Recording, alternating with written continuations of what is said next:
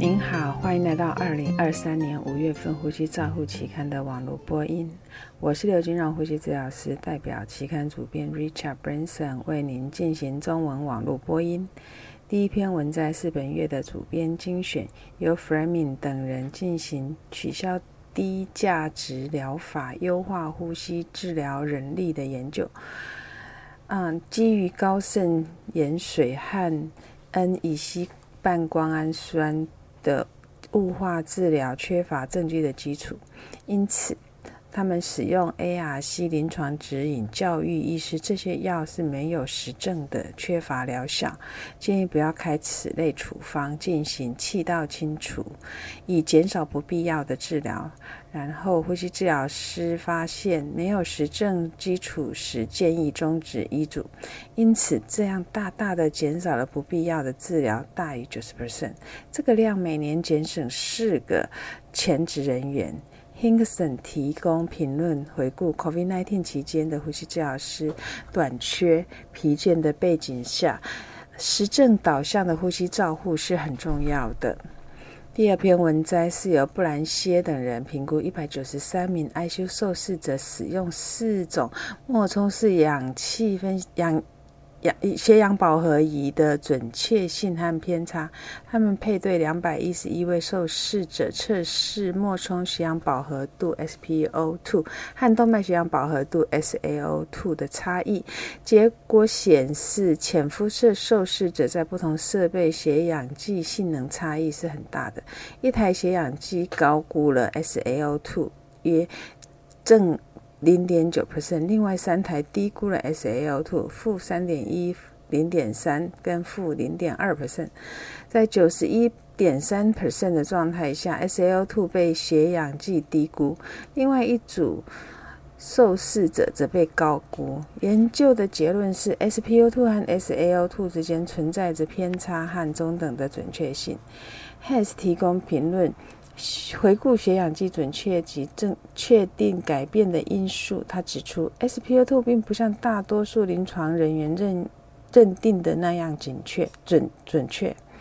第三篇文摘是由。塔瓦雷斯等人比较六十名 COVID-19 受试者、六十七名没有 COVID-19 的受试者体外膜氧和 ECMO 治疗的出血和血栓并发症的差异。结果显示，COVID-19 受试者 ECMO 支持的时间是比较长的，四十七天比上十九天。严重出血、气道出血和血胸的发生率也比较高，气道出血的比值是三十七比十五。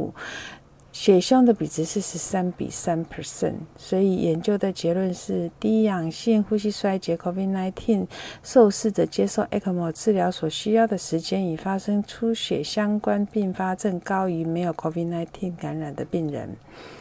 第四篇文摘是由妈妈尔等人分析九百三十名在十五年期间因为 ARDS PF ratio 小于一百五十 mmHg 住院的受试者接受肺保护通气的受试者前五天严重的高碳酸血症 PaCO2 大于等于五十 mmHg 在 ICU 死亡间的关联与非介入性的世代性研究。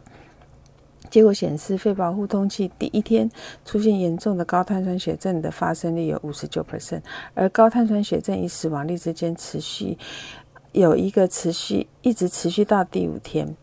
研究的结论是，高碳酸血症的 ART 受试者死亡率接受肺保护性通气有相关。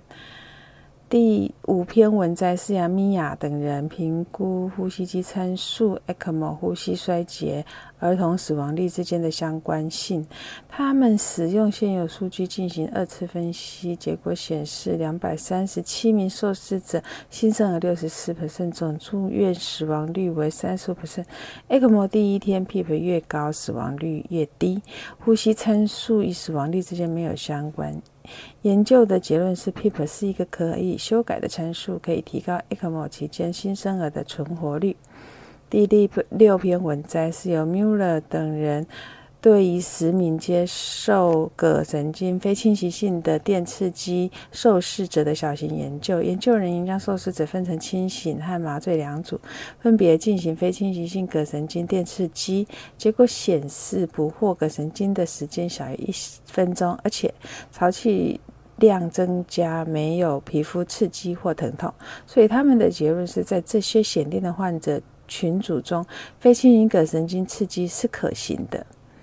第七篇文摘是由索萨等人评估 ARDS 猪模型自动复苏器的效果，结果显示，这种气动式装置可以提供通气长期氧合长达四小时。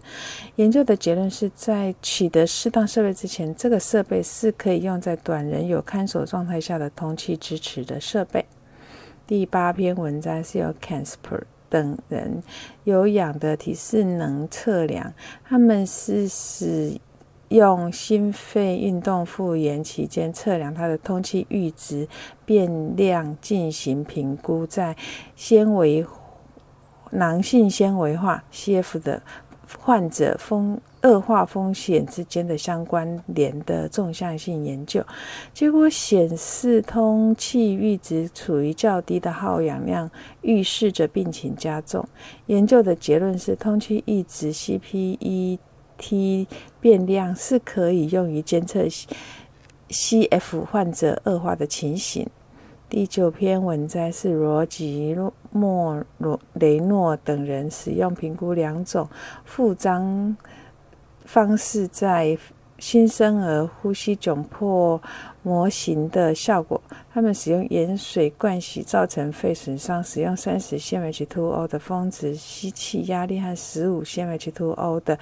PEEP 值比较，负张八点五秒和十七秒之间的差异。结果显示，这两种技术是可以逆转肺泡塌陷，而对于血液动力学的影响是很小的。第十篇文摘是由普拉斯米勒等人评估温哥华气道健康素养工具的结构性 COPD 病人有效性的横断性研究。研究人员评估三百二十名受试者，确定他们年龄、教育对于健康素养的影响。结果显示，高龄低教育程度和健康素养的高度是有相关的，强调在健康素养的干预下解决这些重要的因素。第十一篇文章是由洛伯格等人以质量改进数据库评估儿科受试者自主呼吸。的持续时间的回顾性审查，研究人员比较 SBT 一小时和两小时对于拔管失败和救援 NIV 的差异，结果显示 SBT 一小时救 NIV 救援需求高于 SBT 两小时，胜算比是三点九四，它全部都没有拔管失败。研究的结论是一般儿科 ICU 群组。一小时的 SBD 可以更好评估拔管结果和有创通气的时间。第十二篇文章是由阿尔凯萨卡尼等人调查电子烟的易感性的问卷调查横断性研究。研究人员收集社会资讯，及评估受试者对电子烟的易感性，包括接触电子烟广告。研究的结论是，没有慢性肺病受试者对使用药比使用药物的慢性 COPD 病人更容易使用电子烟。第十三篇文摘是由杨等人在肺模型比较两种闭环式、封闭式。通气的技术，两种算法是类似的，但是除了一种技术，包括自动调整上升时间和自主呼吸时间流量的终止，每分钟在通气的极端设置，每分钟通气量的两百五十 percent 下，自动控制上升和流气终止技术提供了比较较低的潮气容积和更快的呼吸频率。他们认为。可能对于患有 COPD 的患者的产生的影响。第十四篇文摘是由西姆恰克等人撰写，ARDS 存活出院后二到三年医疗健保利用情形的简短报告。报告显示，三十六个月后，ARDS 幸存者门诊住院健保利用率都很低，这反映出一群人发病率。一这一群人的发病率其实都蛮高的，需要更多的研究来支持 ARD 幸存者的康复因素。第十五篇文摘是由格雷罗等人提供急性呼吸衰竭受试者住院和出院使用 S 三 NIV 问卷简短报告。他们发现问卷调查在评估患者。重要的方面是可靠的。第十六篇文章是由扎嘎等人提供气切通气受试者语言技术的叙述性评论。第十七篇文章是由米勒等人对呼吸照护行业倦怠幸福感特别的文章。以上是二零二三年五月份呼吸照护的期刊中文网播，由中国医药大学负责因呼吸治疗科刘金荣呼吸治疗师的翻译与播音，朱亚成呼吸治疗师的修稿与审稿。如果你想进一步的了解原文的内容，或者是过去的议题，请您上美国呼吸照护期刊网站 www 点 r c j o u r n a l 点 c o m。你也可以借由网络的订阅，自动收到未来的网络播音议题。谢谢您的参与，再见。